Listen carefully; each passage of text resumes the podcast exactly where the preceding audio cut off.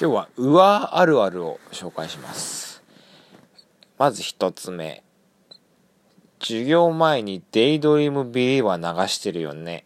ってことで。なんであんなに毎回デイドリームビリーバーを大音量で流すんだもうあれがね。